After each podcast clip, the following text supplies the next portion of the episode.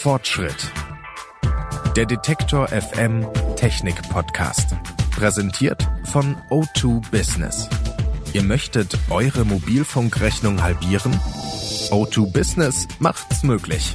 Jetzt schnell sein und sparen. Exklusiv für alle Geschäftskunden auf o2business.de. Hallo zusammen, mein Name ist Anja Bolle. Herzlich willkommen zu einer neuen Staffel Fortschritt, dem Technik-Podcast hier bei Detektor FM. Dieser Podcast hat ein wenig pausiert. Die letzte Folge Fortschritt gab es im Jahr 2019. Und in dieser Zeit hat sich so einiges getan. Wir sind alle Profis geworden in Videokonferenzen, wenn auch eher unfreiwillig. TikTok hat die Welt erobert und wurde mittlerweile über zwei Milliarden Mal heruntergeladen.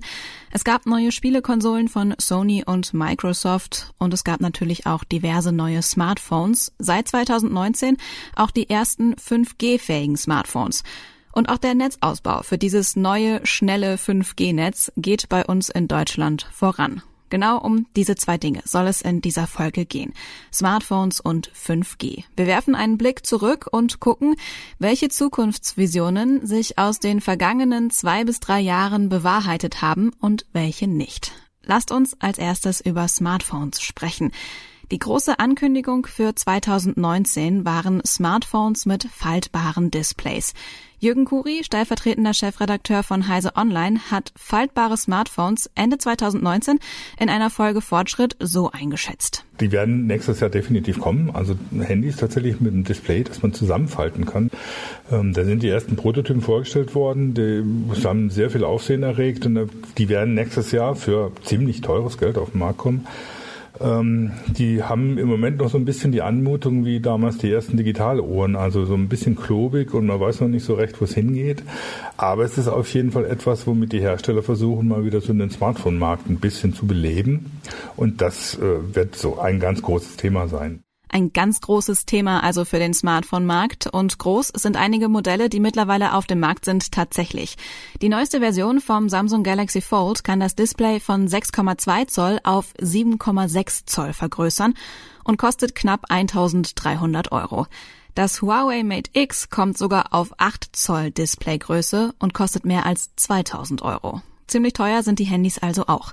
Liegt es vielleicht am Preis, dass Smartphones mit faltbarem Display sich nicht so stark verbreitet haben, wie vor zweieinhalb Jahren erwartet?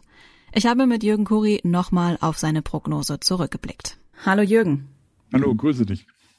Es gibt mittlerweile ein paar Smartphone-Modelle mit faltbarem Display auf dem Markt. Wie schlagen die sich so? Ich kenne niemanden, der eins hat. Ich, ich kenne natürlich Leute, die das haben. Die Redakteure bei uns äh, legen sich natürlich schon alle Finger danach, um mal sowas auszuprobieren. Aber so, sagen wir im privaten Umfeld kenne ich tatsächlich auch niemanden. Das Problem ist natürlich zum einen der Preis. Äh, die sind alle relativ teuer. Ähm, ohne jetzt tatsächlich so viel Nährwert zu bieten, dass man sagt, ja gut, da lege ich nochmal 500 oder gar 1000 Euro drauf, je, je nach dem Modell, das man, an, das man anspricht es sind halt im Prinzip die eine, die einen Modelle sind halt im Prinzip Mini-Tablets, die man zusammenklappen kann.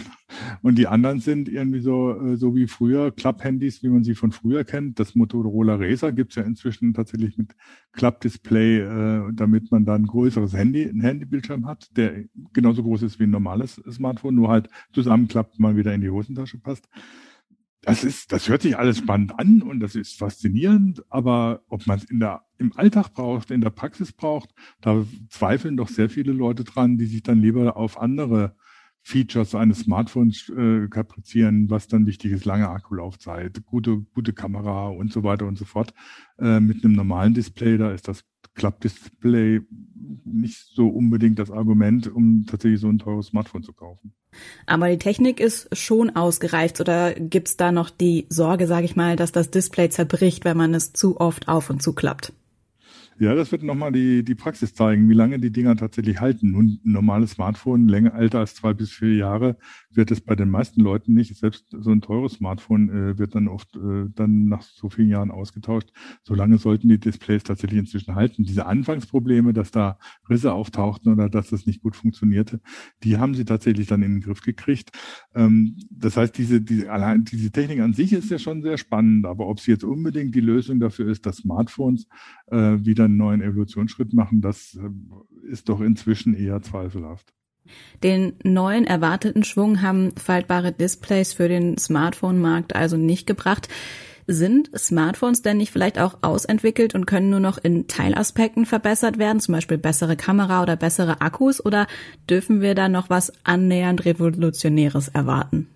Also wenn man jetzt nur an das Smartphone selbst denkt, dann denke ja, gehe ich davon aus, die sind weitgehend ausentwickelt.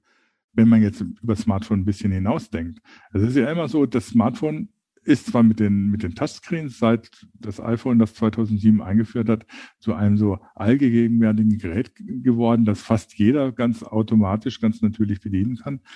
Aber manchmal stört es halt doch, dass man das Smartphone irgendwie rausziehen muss und äh, irgendwie drauf rum touchen muss. Und da sind, sehe ich doch noch einige Evolutionsmöglichkeiten für das Smartphone, was die Bedienung angeht. Sei es, dass man mit Gestensteuerung arbeitet. Google hat es ja mit dem Pixel 4 versucht, war jetzt noch nicht so ausgereift, kommt vielleicht später noch.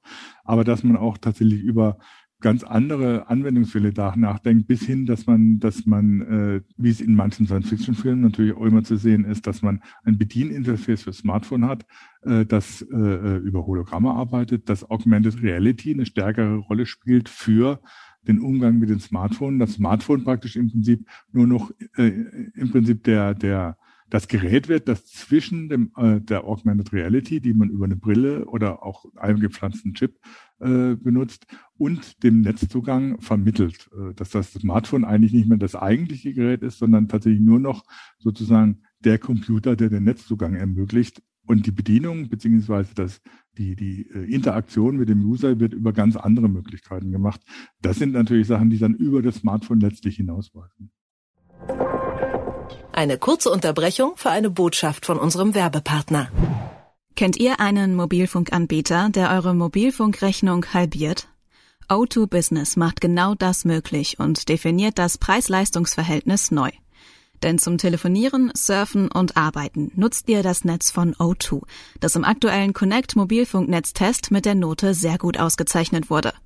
Das Angebot gilt exklusiv für alle Geschäftskunden, die mit mindestens 20 SIM-Karten zu O2 Business wechseln.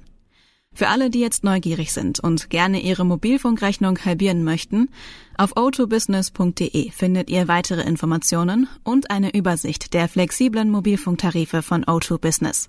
Zudem könnt ihr dort auch ganz bequem ein unverbindliches Erstangebot für euer Unternehmen anfordern. Schaut vorbei auf o2business.de. Die faltbaren Smartphones haben bis jetzt also nicht den erhofften Schwung in den Smartphone-Markt gebracht, aber vielleicht sind Smartphones auch einfach gut, wie sie sind und nur die Art und Weise, wie wir sie nutzen werden, wird sich noch weiterentwickeln. Vielleicht ja mit 5G, dem neuen, schnelleren Mobilfunkstandard. Das alte 3G-Netz wurde zum 1. Juli abgeschaltet. Ganz alte Smartphones können jetzt nicht mehr mobil surfen. Den 5G-Standard unterstützen aber auch erst einige wenige neuere Geräte. Mein iPhone kann es zum Beispiel noch nicht. Irgendwas sagst du, lohnt sich die Anschaffung eines neuen Geräts, damit ich 5G nutzen kann? Nur wegen 5G ein neues Gerät anzuschaffen, das lohnt sich im Moment nicht. 5G ähm, ist für den normalen Anwender im Prinzip heutzutage noch gar nicht wirklich ein relevant, eine relevante Technik. 5G ist im Moment von den Anwendungsmöglichkeiten her vor allem eine industrielle Technik und weniger eine Technik für den normalen Alltag. Das sind teilweise auch noch Zukunftsmusiken, die da verkündet werden und die für den normalen Anwender vielleicht erst in zwei, drei Jahren tatsächlich eine Rolle spielen. Mm, bevor wir über das Industrielle sprechen, noch einmal zurück zu dem 5G-Netz. Das wird als schnelles Netz immer beworben. Jetzt gibt's aber immer noch genug Regionen hier in Deutschland, die sich überhaupt mal freuen würden, überhaupt Netz zu haben mit einer vernünftigen Geschwindigkeit, sollte man sich nicht erstmal um diesen Ausbau kümmern? Da ist, das ist eigentlich mit dem 5G, mit der Vergabe der 5G-Frequenzen verbunden. Die Auflagen der Bundesnetzagentur für die Inhaber der 5G-Frequenzen sind weitaus äh, äh, strikt, strikter, als das früher bei UMTS oder gar noch bei LTE der Fall war. Das fängt damit an, dass inzwischen ja für eine bestimmte, in, einer bestimmten Zeit eine 90-prozentige Abdeckung erreicht werden muss. Und das gilt aber jetzt nicht mehr bundesweit, sondern gilt, gilt für die einzelnen Bundesländer. Das heißt, ich kann jetzt nicht in Hamburg ausbauen, so dass ich da 100 Prozent habe und sage, naja gut, dann brauche ich in Schleswig-Holstein nur 50 Prozent. Ähm, das geht nicht mehr, weil Hamburg und Schleswig-Holstein werden in dem Fall extra geteilt. Das heißt, die äh, Mobilfunkbetreiber müssen mit 5G weitaus stärker auf einen, einen flächendeckenden Ausbau achten, als das früher der Fall war. Zum normalen mobilen Surfen, hast du vorhin gesagt, brauchen wir 5G in der Regel erstmal noch nicht. LTE, LTE reicht vollkommen aus. Es ist also mehr für die industriellen Zwecke interessant, weil eben 5G ja auch Kommunikation in Echtzeit ermöglicht, also das, was selbstfahrende Autos zum Beispiel brauchen, um sich sicher durch den Straßenverkehr zu navigieren. Das äh, Straßenverkehrsgesetz äh, ist seit diesem Jahr hier in Deutschland tatsächlich schon auf autonome Fahrzeuge vorbereitet. Wo könnten wir die denn jetzt als erstes vielleicht sogar schon zeitnah eingesetzt sehen? Man wird sowas wie autonome Autos, vollautonome Autos, das wird noch sehr lange dauern, bis man die in unseren Städten sehen kann. Ähm, aber es wird natürlich in so, in so Situationen, wie zum Beispiel jetzt auch wieder so ein bisschen durch die Presse ging, automatisierte Parkhäuser wird es eine Rolle spielen, dass die Autos mit dem Parkhaus kommunizieren. Das wird natürlich dann über 5G funktionieren. Ähm, und natürlich wird es auf den Autobahnen eine Rolle spielen, auf den Bundesstraßen, dass man die Autos mit den Verkehrssystemen kommunizieren und sich damit selbst informieren können, dass ein Stau bevorsteht und man nicht mehr völlig uninformiert aufs Stauende zufährt und ähnliches. Ähm, und letztlich wird es dazu führen, dass man natürlich überlegen kann, dass zum Beispiel in Städten Robotertaxis unterwegs sind, die komplett ohne Fahrer auskommen, die sich mit der Umwelt unterhalten. Dafür sind dann 5G tatsächlich, ist natürlich 5G die passende Technik, um solche Anwendungen von der Fahrassistenz über das autonome Auto bis zur intelligenten Stadt zu ermöglichen. Du sprichst die intelligente Stadt an, die Smart City. Hast du da vielleicht noch ein praktisches Beispiel für uns, was wir da erwarten können, ähm, jetzt, wenn der, wenn das 5G-Netz weiter ausgebaut wird? Ich habe zum Beispiel dann eine Mülltonne da stehen, die kommuniziert zum einen mit mir, weil sie mir sagt, also ja, ich bin, bin noch leer, passt noch was rein. Ähm, und auf der anderen Seite dann mit der mit dem Müllauto kommuniziert beziehungsweise mit der mit dem mit dem mit der Abfallwirtschaft. Diese Mülltonne müsste geleert werden. Diese Mülltonne äh, hat so und so viel Gewicht und damit kann ich dann auch nach dem Müll nicht mehr nach Volumen der Mülltonne abrechnen, sondern nach dem, was wirklich abfällt, um das geschickt und intelligent zu handhaben. Nicht irgendwie so einfach automatisch, dass jeden Mittwoch um acht kommt das Müllauto, sondern es kommt einfach nur dann, wenn der Müll abzuholen ist und äh, macht das unter Umständen auch automatisch. Ganz kurz zum Schluss, was ist die Prognose, wann diese Zukunftsvisionen wirklich eintreten werden? Das passiert schrittweise. Das heißt, wir werden in den nächsten Wochen, Monaten und Jahren immer einzelne Schritte erleben, die neue Anwendungen mit 5G ermöglichen auch für den Anwender, für den normalen Smartphone-Anwender wird 5G dann, wenn zum Beispiel stärker Augmented Reality-Anwendungen äh, umgesetzt werden, dann tatsächlich auch eine, eine Rolle spielen. Das heißt, es wird Schritt für Schritt neue, neue Anwendungen geben, die auf 5G setzen und die dann zusammengenommen tatsächlich irgendwann eine intelligente Stadt und auch eine, sagen wir mal so, intelligente Verbindung zwischen Stadt und Provinz ermöglichen. Wochen, Monate und Jahre. Ich finde, das klingt äh, zum Teil nach Zeiträumen, mit denen man arbeiten kann. Vielen Dank, Jürgen, für die Zukunftsausblicke. Aber gerne doch. Faltbare Smartphones haben sich bisher nicht durchgesetzt. Der 5G-Ausbau bei uns in Deutschland schreitet aber voran. Das wiederum treibt die Entwicklung von autonomem Fahren, Smart Cities und dem Internet of Things voran. Vor rund zweieinhalb Jahren galten diese Technologien als neue Zukunftstrends. Wir haben zurückgeschaut und gesehen, was daraus geworden ist und welche Zukunftstrends wir in Sachen Smartphones und Mobilfunk sonst noch erwarten dürfen. In den nächsten Folgen Fortschritt werden wir das mit weiteren Technologien machen, die wir uns vor zwei bis drei Jahren bereits angeschaut haben. Was hat sich verbessert? Was ging vielleicht auch völlig unter? Nächste Woche sprechen wir über Übersetzungssoftware und Apps, passend zur Ferien- und Urlaubszeit. Wenn ihr Erfahrungen habt mit Übersetzungs-Apps, sowohl positive als auch negative, dann erzählt uns gerne davon. Schickt dafür einfach eine Mail an kontakt.detektor.fm. Ich bin gespannt, was ihr zu erzählen habt. Analog oder digital? In dieser Staffel Fortschritt wollen wir auch was Neues einführen, nämlich Rubriken. In analog oder digital machen wir den Vergleich zwischen genau diesen beiden Dingen. Analog oder digital. Und da gucken wir heute mal auf die Kunst. Die kann nämlich nicht mehr nur analog als Gemälde oder Skulptur oder so für viel Geld verkauft werden, sondern das geht mittlerweile auch mit digitaler Kunst, also Memes oder GIFs oder zum Beispiel dem ersten Tweet von Twitter-Gründer Jack Dorsey. Der wurde im März für 2,9 Millionen Dollar versteigert. Noch mehr Geld hat vergangene Woche der Quellcode des World Wide Webs von Tim Berners-Lee eingebracht. Berners-Lee gilt ja als Vater des Internets. In den 90ern hat er die ersten knapp 10.000 Zeilen Code geschrieben und damit den Grundstein für das gelegt, was wir heute als Internet kennen.